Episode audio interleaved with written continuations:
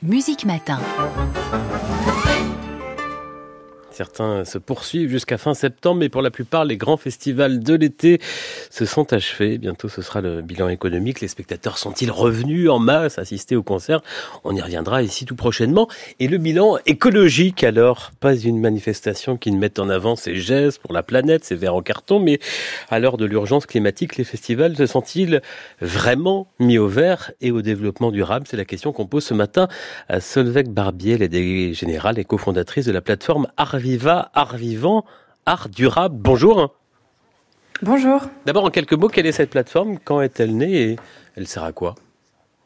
Arviva, c'est une association qu'on a cofondée, un ensemble de professionnels euh, issus du milieu du spectacle et de la musique classique d'ailleurs, initialement en 2020, avec simplement l'idée de se dire comment on se saisit des enjeux écologiques et comment on remet en question nos pratiques parce qu'on sentait bien qu'elles n'étaient pas tout à fait soutenables.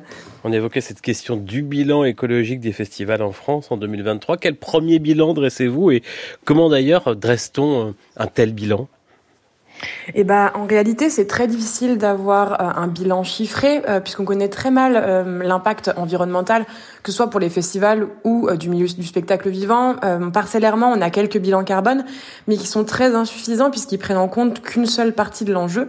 ils ne regardent pas l'impact sur la biodiversité, qui peut être très important sur la question des festivals, ou l'utilisation des ressources. donc, en réalité, c'est assez difficile de savoir à quel point le secteur est réellement en train de réduire réduire son impact environnemental ou en train de s'adapter plus globalement. Euh, et euh, on peut quand même, on, a l'impression qu'il se passe quelque chose, hein, que, que en, trois ans d'existence, nous on le voit bien, hein, le sujet de l'écologie est bien plus au cœur qu'il n'y était il y a trois ans. Au niveau des festivals, les éco-gestes sont en général bien euh, pris en compte. Vous parliez d'éco-cup ou d'autres choses. Cela dit, on sait que c'est pas suffisant. les scientifiques sont absolument tous d'accord pour, pour dire ça. On sait que c'est pas suffisant, qu'il va falloir penser à un, un changement systémique.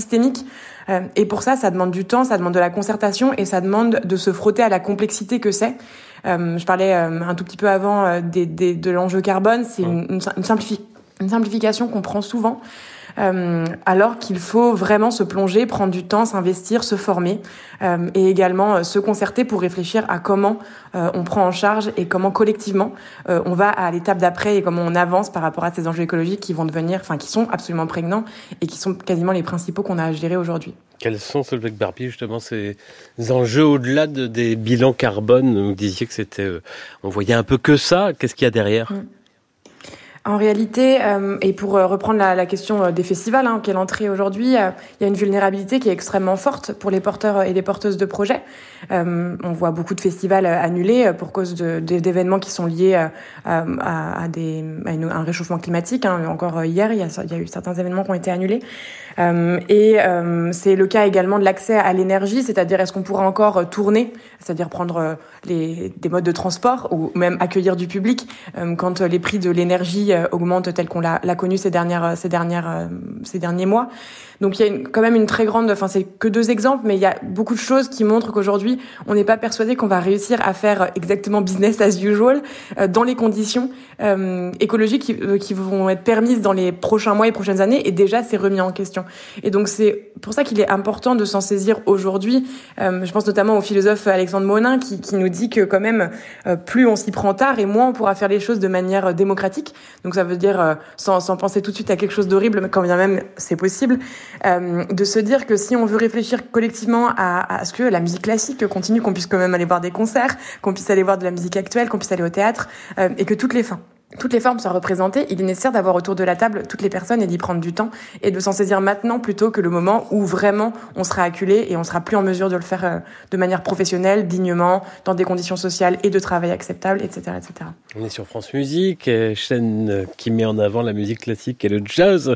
Qu'en est-il des festivals de ces genres, classiques, jazz, par rapport aux festivals de musique dites actuelles? Est-ce qu'ils sont euh, plus vertueux ou pas du tout?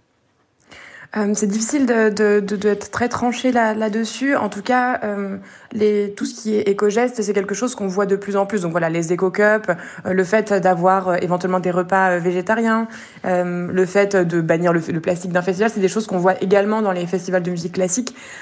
et tant mieux, parce que c'est aussi des lieux d'expérimentation.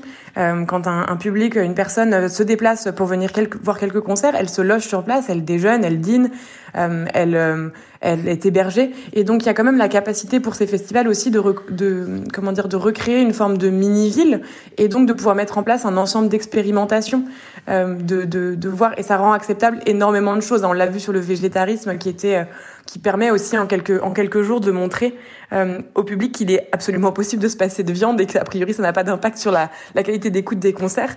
Donc enfin c'est difficile de faire une différence extrêmement forte entre euh, festival de musique classique et jazz et festival de musique actuelle parce qu'encore une fois, les chiffres nous manquent. Donc tout ce qu'on peut avoir, c'est une forme, à l'endroit de nous d'Ardiva, une, forme de, de, vision un peu tendancielle.